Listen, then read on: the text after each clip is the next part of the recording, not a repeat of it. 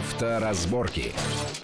Приветствую всех в студии Александр Злобин. Это большая автомобильная программа на радио Вести ФМ. Мы, как всегда, обсуждаем главные автомобильные новости, события, явления, обсуждения, все, что волнует нашу многомиллионную армию водителей и их родственников, скажем так. Сегодня мы обсудим разные юридические тонкости и моменты, например, явно странные, явно ошибочные штрафы, которые иногда к нам приходят, затем некоторые интересные вещи, которые касаются новых положений, новых Э, порядка по ОСАГО, там тоже очень интересные вещи есть. И также такие странные юридические вещи, когда человек, который не был за рулем, вообще не, его вдруг привлекают к ответственности за то, что произошло с его машиной, когда за рулем был совершенно другой человек. Найти ответы на вот эти все разъяснения э, сделайте мы сегодня попросим нашего гостя, это автомобильный юрист, адвокат Сергей Радько. Сергей, приветствую вас, пока, к сожалению, не, не в студии. Здравствуйте. А, довольно бурно на минувшей неделе все обсуждали такую небольшую заметку. В Италии женщина на Ford Focus мирно ехала по своему родному э, городку, уже не имеет значения какой, и превысила скорость, ей пришел штраф, э, как водится, с фотографией, на котором было указано, что она ехала, передвигалась на своей машине со скоростью 700 3 километра в час. За что и выписан был соответствующий штраф, там 850 евро. Ну и там, соответственно, правовые коллизии разбираются, как такое может быть, явная ошибка с камер. Что меня здесь в, этой случае, в этом случае привлекло внимание? Э, если мы видим в присланном нам штрафе сопровождаемые фотографией, да, с камеры фото, видео, э, фиксации нарушений.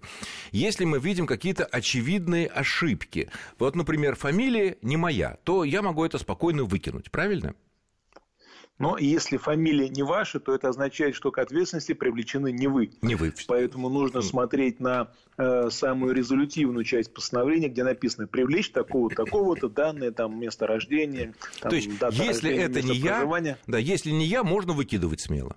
Да, если привлекли не вас, то, соответственно, с вас никто э, не взыщет штраф принудительно, и вас никто не накажет за неоплату штрафа, потому что привлекли не вас. Но опять же нужно смотреть, насколько там ошибка, потому что, может быть, там ошибка в одной одной цифре, например, и когда пристав будет разбираться, вдруг он возьмет да, э, вашу правильную фамилию или дату рождения найдет. Поэтому если, и, и, если уж совсем там не те данные, такое тоже бывает, да, ну, понятно, что привлекли другого человека. И, и нам можно не волноваться. Отношения. Хорошо, если мы да. видим, что, опять же, на нашу фамилию э, пришел э, штраф, наша фамилия, имя, отчество, там, я не знаю, паспортные данные или что там еще указывается, а машина не наша, ну, совсем машина не наша и номер не наш, э, мы можем мы выкинуть и не платить, или тут уже немножко по-другому?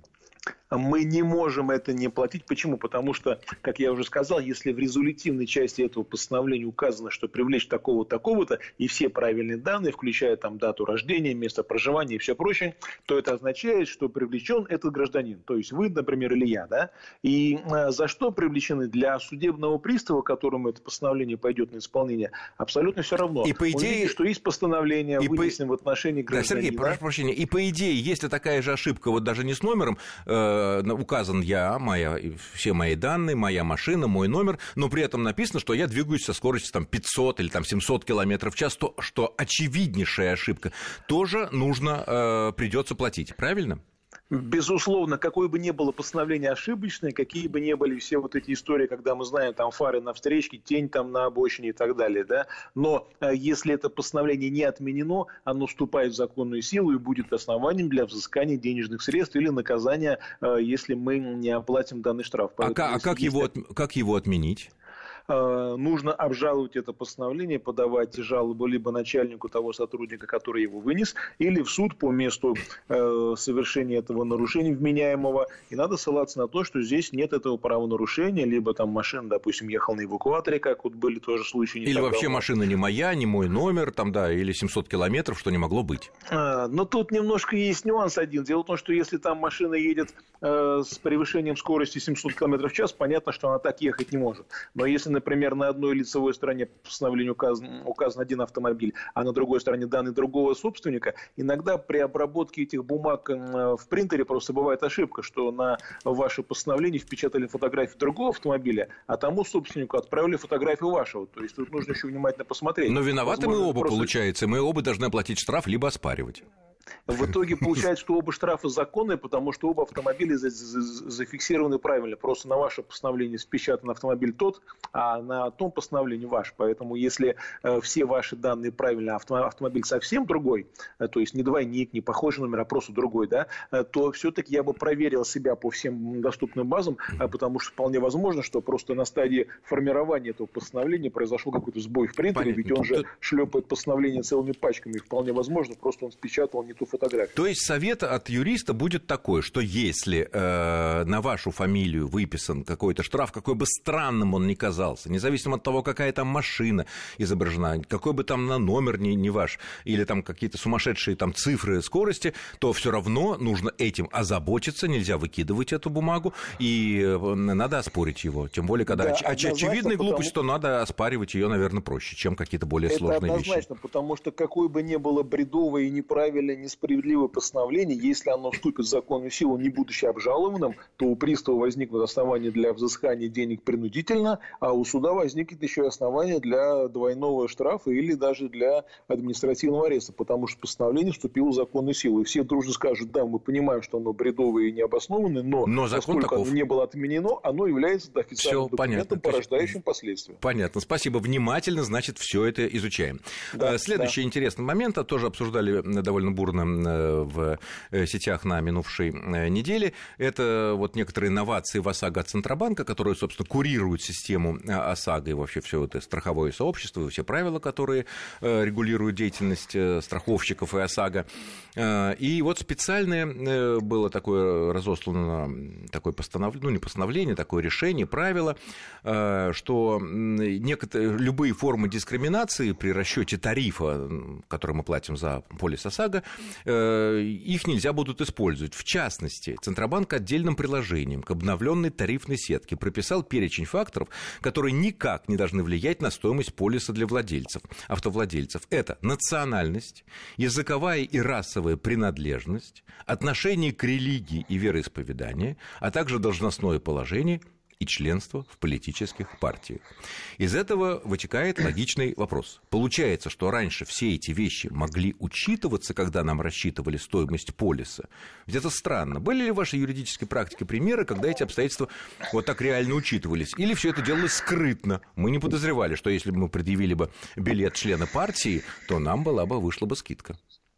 Ну, с одной стороны, кажется, да, Центробанк здесь э, ввел очень существенный запрет для страховщиков, чтобы они эти факторы не учитывали, но они эти факторы никогда и не учитывали. Ведь если вспомнить документы, которые мы заполняем при э, заключении договора ОСАГО, мы там не указываем ни свою расовую принадлежность, ни языковые какие-то предпочтения, там, ни религии, ничего. То есть, в принципе, страховщики этого не знают. Мы указываем но... только в браке, не в браке, и сколько, есть ли у нас дети, потому что если человек в браке имеет детей, то, как, скорее всего, он приличный и менее опасный, так сказать. Да, но Центробанк написал это не поэтому. А здесь дело вот в чем. Дело в том, что с 24 по-моему, августа вступают в силу поправки, очередные поправки в закон об ОСАГО, где а, будут, будет говориться про э, коэффициенты, которые влияют на страховую премию, в том числе коэффициенты там, на, на, за, за нарушение правил дорожного движения, те самые грубые, там и превышение скорости, и пьянка за рулем, и некоторые другие. Вот э, новая редакция статьи 9 Э, закона об ОСАГО действует. И в этой статье есть еще один пункт, э, по-моему, пункт Г части 2, и там говорится, что э, при формировании размера страховой премии могут учитываться иные факторы, влияющие на риск возникновения а, страхового случая, на его размер. Понятно. Иные и, факторы, видимо, но не эти. Да, Центробанк просто э, обрубил страховщикам возможность учитывать иные факторы, вот эти вот. Но, с другой стороны, я не думаю, что страховщики бы стали их учитывать, потому что, ну, даже для наших страховщиков, которым есть много вопросов и претензий, ну, даже для них это слишком. То есть, такой проблемы, я бы сказал, не было. И поэтому, в общем ну, это они просто перес, перестраховались, что иные какие-то, иные неназванные обстоятельства да. могут учитывать для но, расчета цены, говоря... но не эти. Поэтому да, можно, можно верить в кого угодно. Да? пришло бы в голову формировать тарифы, исходя из вот этих вот э, коэффициентов, которые Центробанк им запретил учитывать. Понятно, перестраховались. Ну ладно, слава богу, да. что тут все более-менее ясно. Еще одна интересная. Появились сообщения о том, что в последнее время немного изменилась судебная практика, когда разбирают э, разные ДТП, когда есть ущерб, когда есть там какие-то пострадавшие. И, в частности, э, получается, иной раз так э, суды принимают решение, что если э, виновник аварии, ну, который был за рулем, не является собственником э, этого автомобиля, не имеет там права управления, там э, ОСАГО у него ничего нет, то платить за э, ущерб, который причинен таким водителем, придется владельцу машины, которого и рядом не было, потому что, мол, не стоит доверять транспорт безответственным людям.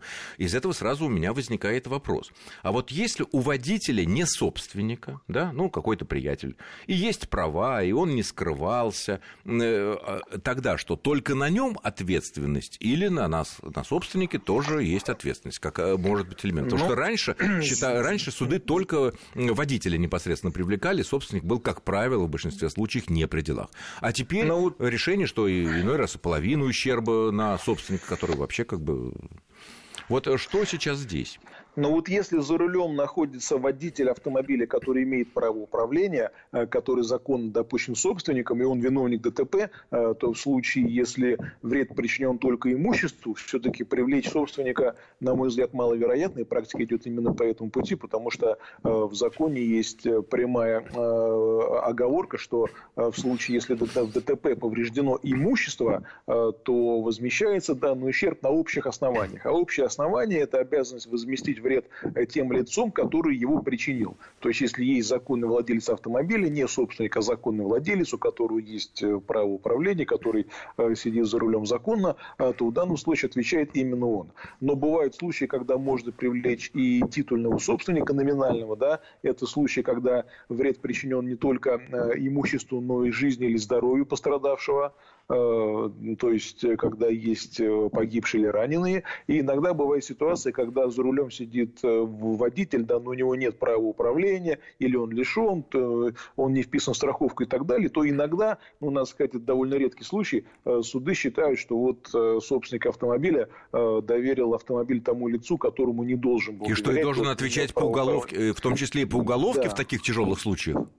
Нет, по уголовной статье отвечает только водитель автомобиля, то есть тот, кто нарушил правила дорожного движения. Вот гражданскую правовую ответственность несет или, опять же, водитель, причинитель вреда, или собственник, если э, вред причинен э, жизни или здоровью. Но вот э, если у него э, удостоверение есть, то, как правило, за э, причинение вреда именно имуществу отвечает сам непосредственно виновник, не собственник. Иногда бывает ситуация, когда, например, водитель с места происшествия скрылся, бросил машину машину убежал, да, есть данные автомобиля, есть э, его номинальный собственник, есть регистрационный знак. Он говорит, что его там не было, а кто был за рулем, допустим, установить не удается. То есть он говорит, что ездил какой-то мой приятель, а тот, например, не сознается. И тогда, получается, да, остается только один номинальный владелец, э, который не может доказать, что это не он причинил вред, и тогда могут взыскать с него. А вообще, конечно, в каждом конкретном случае э, нужно подробно разбираться, кто сидел за рулем, на каком основании, какой был ущерб, и тогда уже можно понять, понять, с кого ущерб может быть э, взыскан. Просто сейчас это настолько актуально. Дело в том, что если раньше мы, когда при продаже автомобилей там делали ну, генеральную доверенность там, э, и так далее, ну вот доверенность, человек с доверенностью ездит, мы вроде как бы не совсем при делах как собственник. А вот сейчас, когда переходит собственность при, ныне... Э, собственность при э, нынешней схеме продажи машины, ведь теперь же мы не, не выписываем никакие не генеральные доверенности, мы просто отдаем ключи, отдаем СТС, отдаем э, ПТС, и соответственно, вот человек имеет полный законный право, он нам отдает деньги, мы, допустим, расписку в получении денег, и с какого момента уже не мы становимся собственником и не несем даже вот эту потенциальную ответственность за его возможные э, нарушения, либо правил, либо каких-то там уже серьезных вещей. Дело в том, что здесь в законе последние годы ничего не менялось. То есть э, переход права собственности на транспортное средство, он происходит в момент э, заключения договора или э, передачи автомобиля. То есть регистрация в ГИБДД, это, говоря юридическим языком, это регистрация не переход права собственности, как, например, с недвижимостью. Это просто регистрация самого, самого автомобиля как источника повышенной опасности, потому что регистрация в ГИБДД – это одно из условий для того, чтобы машина была допущена к участию в дорожном движении. Но право право собственности юридически меняется собственник, приходит тогда, когда договор подписан, как говорится, ударили по рукам, э, вписали обязательно покупателя в документы, составили договор, э, подписали вот ПТС. Чуть-чуть подробнее мы об этом поговорим буквально через очень короткий перерыв, и не отключайтесь. Авторазборки. Авторазборки.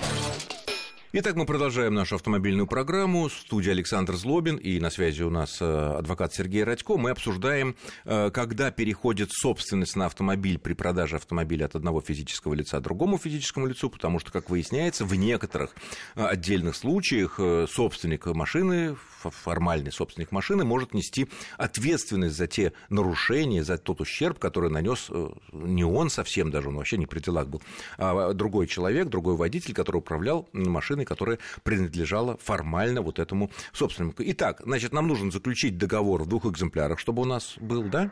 Вписать да, нового... то есть мы заключаем договор купли-продажи, где подробно указываем паспортные данные и свои, и, э, собственно, покупателя. Обязательно проверяем паспорт, чтобы убедиться, что перед нами реальный живой человек, а не кто-то подстав... не какое-то подставное лицо. То есть мы заключаем договор купли-продажи. Отдельно мы составляем акт приема передачи транспортного средства. Такого-то числа во столько-то времени. Да, что передали автомобиль в такое-то время, можно даже указать до минуты. Передали автомобиль, там, ключи, сервисную книжку, э, автомобиль был осмотрен, претензий по его качеству, состоянию покупатель не имеет и так далее. Это обязательно. Составляем документ о передаче денег. Ну, это, это можно или ну, расписка, договоре да. купли-продажи отдельным, отдельным пунктом указать, чтобы, допустим, продавец получил деньги. Можно отдельно расписку, э, потому что иногда это имеет значение, если, например, потом сделка оспаривается или расторгается, то есть иметь документ о получении денег всегда будет полезно. И самое главное, мы делаем соответствующую запись в ПТС. Вот, вот, вот я к этому хотел нас... подвести. То есть мы своей рукой, мы продавец, да, да должны вписать да. данные покупателя в ПТС и поставить дату. Это пусть это будет и подпись. Это без всяких печатей, но это тоже важный компонент, правильно? Там графа э, указано, как, на, на каком основании перешло право собственности, есть э, подпись прежнего собственника и подпись нового. Вот мы это можем сами заполнить, потому что э, договор можно заключить в простой простой письменной форме, не нужно идти к нотариусу или какую-то э, посредническую компанию, которая э, занимается комиссионными э, сделками. То есть можно сделать самостоятельно, но обязательно, поскольку ПТС вы отдаете покупателю, он с ним уезжает, с этого ПТС нужно обязательно снять хорошую копию, чтобы ее можно было всегда приложить. Вы имеете в виду копию уже заполненной новой графа, где да, я подписался, да. он подписался, мы все да. обозначили, поставили дату, чтобы копию оставить у себя, чтобы в случае претензий, да. если он что-то натворил на, на, на нашей ласточке, которую вот мы ему продали, э, чтобы все, извините, с этого момента, а вот даже минута указана, я не собственник, и я не при делах. И все. Да, вот если у вас есть комплект документов, это договор купли-продажи, акт приема передачи, э, ну, копия расписки о получении денег, потому что расписка остается у э, покупателя, вот он, соответственно, оставляет ее у себя о том, что вы получили деньги. То есть акт приема передачи, договор купли-продажи и копия ПТС с заполненными сведениями о новом собственнике. В принципе, комплекта будет достаточно считать, что с этого этого момента право собственности перешло на покупателя. Более того, именно у него возникла обязанность а, произвести перерегистрацию автомобиля Понятно. в ГИБДД. А то, что машина в ГИБДД пока не перерегистрирована на его имя, это не имеет никакого значения? Это не имеет значения, но если он этого не сделает, то с этим комплектом документов можно будет пойти в ГИБДД и просто регистрацию прекратить именно в связи с отчуждением транспорта. Ну, понятно, чтобы штрафы, допустим, не шли. Он, допустим, обещал штрафы поставить налоги, на да. себя, да, поставить на себя, не поставил. Да. Это уже дальнейшее. Главное, чтобы не попасть в какую-то такую э, неприятную ситуацию. Э, еще одна интересная тема, которая тоже очень широко обсуждалась на минувшей неделе. Вот в прошлые выходные было в Москве очень серьезное ДТП, к счастью, без жертв, но большой ущерб. Э, было подбито сразу 6-7 довольно дорогих автомобилей. Сообщалось, что у водителя случился приступ, и он потерял сознание. Ну, вроде как астма. Ну, на самом деле это даже не влияет. Вопрос у меня такой. А вот насколько факт какого-то приступа, временной потери сознания освобождает человека от ответственности материальной, уголовный, то, что он совершил э, на своем автомобиле. Или это не влияет? А если влияет, то как доказать, что у человека был приступ? Потому что любой может сказать, ой, буквально на пару минут потерял сознание, и вот так вышло, пришел, я смотрю, ё-моё, что тут э, натворилось-то. Вот э, вещь часто об этом сообщается. Был приступ, мгновенной потери сознания. Пришел в себя, бачки света. Вы знаете, вопрос на самом деле очень сложный. Почему? Потому что чисто юридически говорить о наличии вины можно э, в том случае, если водитель действительно допустил какую-то халатность, небрежность, там, невнимательность и так далее. Но если он действительно потерял сознание, был не в состоянии машины управлять, э, то, наверное, э, чисто юридически говорить о наличии вины здесь не приходится. Но, опять так же, любой может сказать, что вопрос... я, у меня был мгновенный потеря сознания, а потом я вот от удара пришел в себя. Да. Возникает вопрос, как это доказать. Скажу сразу, если это будет только со слов следовать, то, скорее всего, никто в это не поверит, и любой суд признает такого водителя виновным, и э, оправдаться ему не удастся. Вот если, например, э, после происшествия он там так остался без сознания, допустим, приехала скорая помощь, увидела, что он без сознания, и врачи в больнице констатировали, что он без сознания давно находится, ну, теоретически можно говорить, да, что, возможно, он потерял Нет, сознание. ну, эта ситуация понятна, стало... да, да, да, тут, тут более понятно. А так, что, в принципе, со слов такое дело не прокатит, чтобы вот... Э, только на одних лишь словах, но я сильно сомневаюсь, что какой-то суд с ним согласится, если вдруг э, случилось так, что произошло ДТП, а потом он из машины вышел, что называется, целый невредимый и заявил, да я просто потерял сознание на пару минут, но я сомневаюсь, что какой-то судья в это поверит, тем более, если э, нет никаких документов, что он страдает хроническими заболеваниями, там, той же ну, астмой, там, или чем-то еще. Документы же можно уже задним числом выправить, как мы знаем, в отдельных случаях. Наличие и заболевание еще, в принципе, не говорит о том, что именно в данный момент был приступ. А, то есть, э, на самом деле, не все так просто доказать. И, в общем-то, э, здесь такому водителю будет очень сложно, даже если действительно приступ был, но к моменту, например, когда происшествие завершилось, когда приехали там сотрудники полиции, скорая, э, признаков этого не было, то даже реально больному астматику, либо там иному другому человеку будет трудно доказать, что вот он потерял управление именно вследствие резкого ухудшения. Даже если у него Хотя, есть конечно, официальные документы о том, что он действительно страдает этим хроническим заболеванием, что у него там да. такие, такие случаи уже были, там, что он лежал в больнице, там обследовался, все лечился там. То есть все равно это, по идее, не должно помочь. Вся ответственность за возмещение помочь, ущерба и вся ответственность там уголовная, если там, не дай бог, что-то с людьми случилось, э, на нем да. ложится, да? Более того, его еще могут обвинить, обвинить в неосторожности, когда он понимает, что у него есть приступы болезни, которые напрямую влияют на способность управления автомобилем, тем не менее садится за руль и ставит под угрозу. То есть тут есть э, такое понятие, как, э, опять же, неосторожность. Но она как бы общая. Ну, по конкретной ситуации. Вообще, вообще, вообще знает, такое любому страдает, человеку можно предъявить, менее, э, что если у него какие-то заболевания есть и что-то случилось, усилить как бы его ответственность тем, потому что, и чтобы это избежать, получается так, что мы должны довольно часто, там, каждый год или там раз в полгода проходить самое углубленное медицинское обследование все там головы сердца, там, не знаю, сосудов, всего, чтобы, что, мол, чисто, и я могу управлять автомобилем.